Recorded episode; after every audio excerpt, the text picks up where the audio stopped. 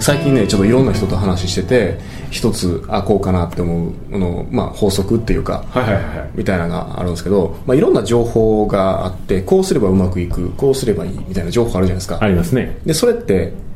えー A さんと B さんまあ A 著者 B 著者はいはいはいが同じ例えばこうやればマーケティングでうまくいきますっていう方法を教えてるとしますとはいでも A と B って逆のこと言ってるケースってよくありますよねありますねもうどっちが正しいんだみたいなやつですねよくありますよね、はいありますねでそれはあーどういうことかっていうとやっぱりその教わる側どっちが正しいどっちが間違ってるっていうのはなくてどっちもうまくいくんですよ、うまくいく方法なんか死ぬほどあるしうまくいかない方法も死ぬほどあると思うんですねうまくいく方法が一つしかないっていうわけじゃないですそうからそうねそうそうそうそう、でその中でじゃあ、ね、それを教わる側のあの生徒さんはですよ勉強熱心なわけですよねで A さんの教材を買うとなるほどうまくいいこれはいいかもしれんでも B さんの教材買うとこれもうまくいくかもしれんとでも違うこと言ってる どうすればいいんやみたいなあれみたいなあると思うんですけどあねれやるなって言った言ってたけど A さんはこれ B さんはあれ絶対やったらあかんって言ってるけどこれどうしたらええじゃんみたいなとかそうそうそうそう、でもそれはあのその人のステージによるんですよねその、えっとまあ、今回で言うと勝った人ですね教材を勝った人のっていうことですね勝った人のステージによるわけだからじゃあここまでのスキルがあるんだったら例えばお客を切れとかもそうですよ、お客を切れというのがあってじゃあお客を切っていいステージなのかそれともお客切らずにお客を切れというアドバイスが染み込むまで嫌なお客と付き合わなあかんフェーズなのかっていうのがあるんじゃないかとそうですね、んお客を切れっていうのはやっぱりお客さんが来てある程度はちょっと来てくれてるという状況じゃないとお客いるもそうそうそうもやっぱり需要、うんまあ、あのそれもまた、あの ね語弊あるけど、まあ、でもそういうことですよねそういうことですねまあ初めからね全部が分かっててそれやるっていうのももちろんいいですけどでもそれは分かってるのとあの分かってるの深さもあると思うんですよそうですね実際に体験するのとそうそうそうこ聞いただけやと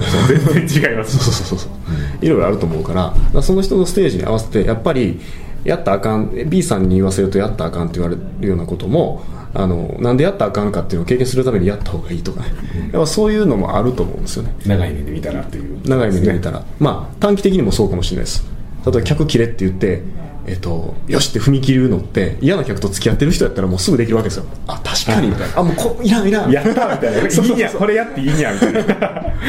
でもじゃあ例えばですよ極端に今日じゃあ初めてビジネス立ち上げましたとお客さんゼロ人ですでお客を切れっていうアドバイスがあるとで理想のお客さん書き出しますとじゃあこの理想のお客さんにちょっと当てはまらない人があのちょっと助けてほしいんですけどってお客さんとして来ますと切れるかどうかですよねいやちょっとりあえずでも時間あるしやったってもええかなみたいなまあねえみたいなちょっと初めやしちょっとお金もいるしねそうそうそうそうそうそうまあありますよ ねその辺はだからでもそれも切っていいかどうかっていうのはでも状況が本当その人によってセンサーもですから、同じ状況のように見えても A さんは切っていいかもしれんけど B さんは切ったらあかんとかあると思うんですよね、そうですねうんだからそのやっぱり、えーうまくいくアドバイスっていっぱいあると思うんですけど、まあ、それはあるステージによってこう全然違ったりするんだなというのをいろんなの人と話しててあそれはそうかもなって思いましたよねなるほどうんそうですねだからやっぱりそういう、あのーなんていうんですかね、この人にとって今この情報が必要だとかっていう、あのまあ、これでもとある人が言ってたんですけど、情報を与える順番ってすごい価値があると思うんですよ。それはそうですねうんうんうんうんほんまにこうなんていうんですかねあのほんまに成功法則とかもいろいろあると思うんですけど、こうやったらスキル上がると、まあ、地道なことやれみたいなことを、例えば初めに言ったとしても、もうそれやったらもう全然人は動かない というんやったらこうテクニック的なとこから教えてあげて最終的にはやっぱりそこに行くとかねだから本質的なことってすごい価値があって普遍なんですけど、応用する幅が広すぎて あのいかようにも取れたりするんですよね、例えばお客を切れっていうのがイコールお客のためになるっていうのって分かりにくいんですよ分かりにくいです ねその他のことを聞かないと分からない予備知識とかもあったりとか経験とかもないとそうそう、ね、例えばこうね自分にが提供してる商品で満足させられへんお客さんがいるんやったら、うん自分の知り合いで同じようなビジネスやっててこの人にぴったりの商品を提供してる人が横にいると、じゃあその人紹介してあげた方がいいですよねとかそういうふうな概念がこうあるとねあ、そういうことかとこれがみんなにとっていいことなんやなとかいうのも納得できるんですけどこうそれだけ聞いてもね、こう分からへんかったりとか、でもそれをねこうノウハウをこう言う人もそれを知ってる人なのか知らん人なのかっていうのはねその人見てみないと 分からないっていうのもありますね、そうですね、いろんなタイムマネジメントの観点とかもあるしあのなんていうかなえあらあらゆるこう変数があるわけなの で一概には言えないですよね、うんで一概には言えないからそれを客観的に評価してくれるそのコーチとかコンサルタントっていうのは、まあ、そういう情報コーディネートの意味ではすごく価値があるとは思いますね、ですねだから寺本さんって結構いろいろこう、コーチの人をんつけてはると思うんですよなんかこう例えばうん運動の人やってる人とかまあ、コーチやったりとかするんですけどそうですね結構こうなんていうかねコーチを受けはる時のこのポイントというか、まあ、こんな人を選ぶといいよみたいなのってあります結構このコーチをあーしてもらうにあたってというかまあコーチがね一応自分に合ったものをこう教えてもらったりうんうんとかうんうんまあその教えてもらうことで時間もねかなり結果出るまでのショートカットとかあると思うんですけど、でもこの人とはコーチにしてもあんまりこういう人はこう自分に合わへんとかなんかわからないですけど、うんポイントっていうか、僕自身のポイントでいいですかそうですねはいコーチ選びのポイントコーチ選びのポインコートチ選びのポイントは、えーまずはそのコーチが教えてる専門分野あるじゃないですかあはいはいはいはいでそれに関してちゃんとその人がやっててできてることですよねああ教 えてるだけじゃなくて教えてる自分もやってるとそうそうそうそうそう例えば集客できない集客コンサルタントっているじゃないですかいますね うん教えま すと集客教えてるコンサルタントが自分の集客をできないみたいなのって教わりたくないじゃないですかそうなりますねやっぱり不健康な健康コーチとかねうちの僕のあの健康のコーチはもうすごい肉体とすごい健康ですねなんですよね自分の教えてる分野のトップに自分がいるというそういう感じですよねやっぱりねやっぱりその言うてることができてるかっていうのって、まあ、当たり前の基準なんですけどあのわす目落としがちっちゃ目落としがちだと思いますねそうですね、んだからマーケティングを教わるんやったらマーケティングちゃんと自分で実践できてる人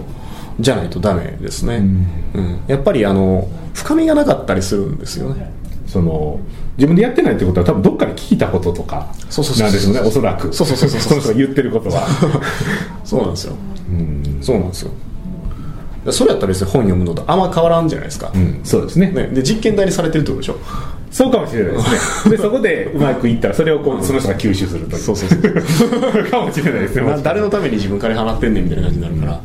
だからそのコーチ自身が自分でできてるっていうのはまあまあ当たり前ですけどちゃんとちゃんと確認した方がいいでしょうね集客コンサルタントはもう客は断るほどいいのかどうか、うん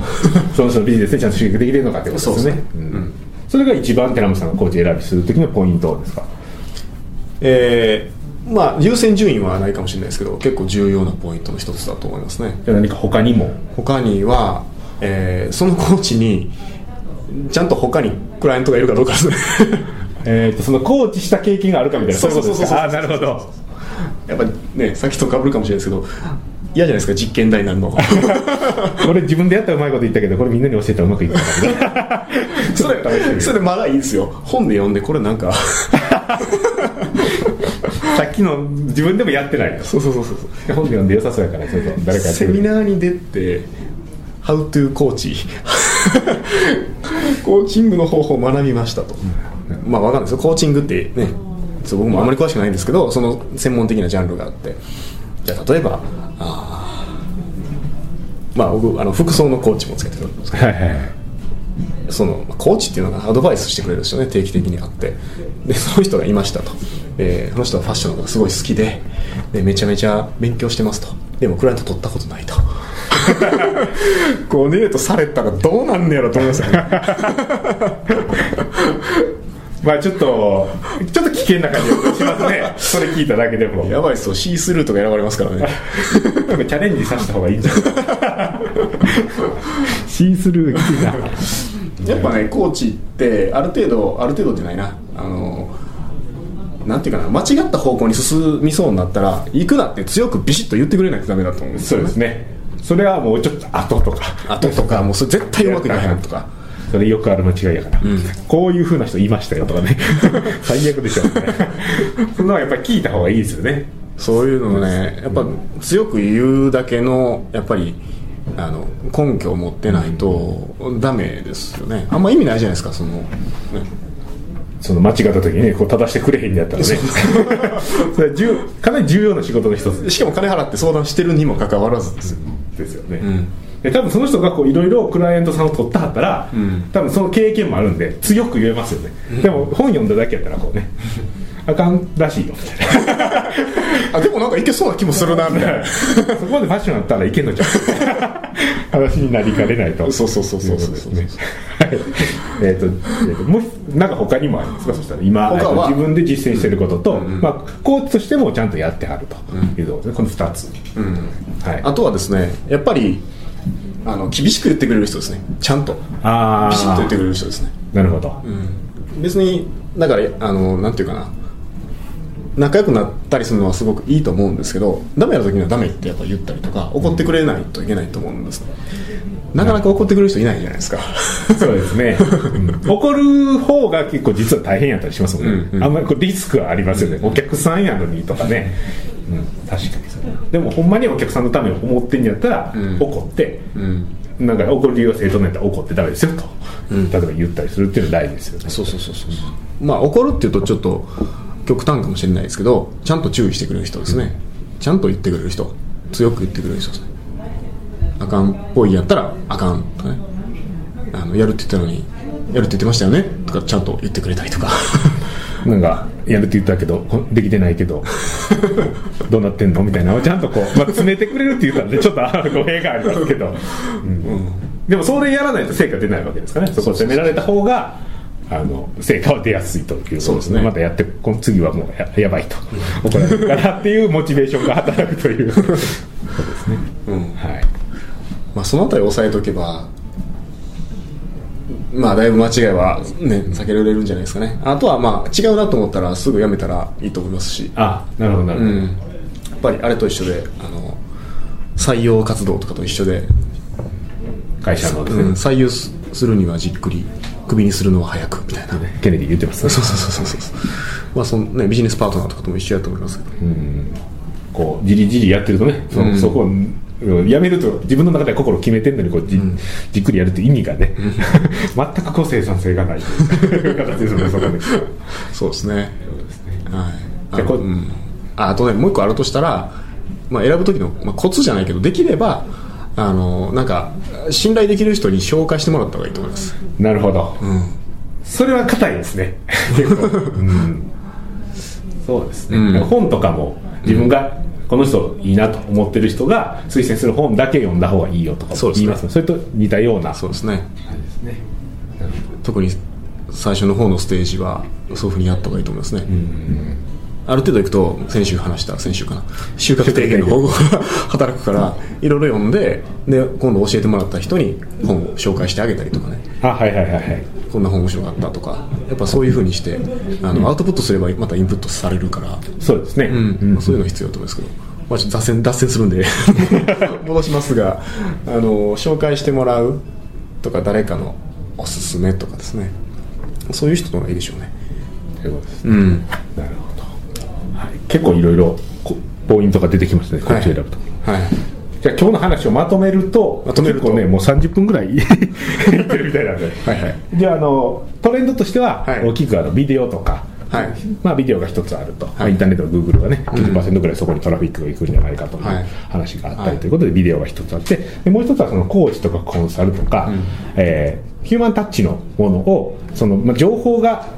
商品やとはいえちゃんとヒューマンタッチのものを加えるというのがもう一つトレンドになってくるんだろうとそうですねいうこだとからコーチ受ける人も増えてくると思いますねあそうですね、うん情報がいっぱいあるとやっぱりこうわわ混乱しますもんねやっぱね何を学ぶか以上に何を学ばないかの選択がすごい重要になってくるはずなんですよ何でも学べるからその目の前にいっぱいね出されてどうしようかと 捨てないともうそうそうそう入ってこないというなんかのねこのウェビナーかなんか見てた何やったかなスライドかなちょっと忘れましたけどえっとね過去え2000えインターネットが登場する前の何百年かなんかよりもな何倍になってるってやつですねそうそう情そ報う量がそうそうそうあ僕もそれ何か忘れただ何やったかな忘れたもうからちょっと信じられないぐらい情報量が増えてましたよね100年かなんかとここ十何年で比較したらもうはるかじゃ違う違う違う昨日一日や昨日一日アクセスできる量の情報量がインターネットが始まる前の100年間かなかなんかの情報よよりも多いとかそうなんですね確かああなるほどなんで昨日1日のでパッとこうアクセスできる情報量と、まあ、ずっと前の100年間でアクセスできる情報量が同じとかそういうことってことですか、により不不不統合やったんでそうかより多いってことですねなるほどそれはまあ普通は洪水なんですよ洪水ってこれもどうしようもないけどそうそうそう良くなるとなのでまあそういうこと経緯があって、まあ、そういったヒューマンタッチのもので、まあ、ちょっと取捨選択じゃないですけど、そういうことあなた向けの情報はこれですというふうにやってくれたりっていうことが、まあ、重要になってくるとそうですねもちろんこうそういうふうなことをやれば単成果出る時間も早くなるしっていう他のメリットもついてくると、そうですねそうですねでポイントは、えっとその人がその専門分野でちゃんと実績出してると、自分でやってると、はいでコーチとしての経験もちゃんとあるというところですね、実験台にならない事件ちゃうから いけんちゃうかもやらないと,、はいえー、とであとは、えー、とちゃんと言ってくれる人ですそねの怒ってくれるじゃないですけどそうちそゃうそうんと言ってくれるというところ、まあ、この3つぐらいですかねまあ、できれば紹その介紹介誰か信頼できる人の紹介できる人があれば、まあ、それがベストなんじゃそうなでいすねかとはいいうところですね、はいが今週のまとめになりますはい これでは、えー、とちょっと長くなりましたけど今日のポッドキャストはこれで終わりになりますはいありがとうございましたあー今週のレスポンスポッドキャストはここまで来週もお楽しみに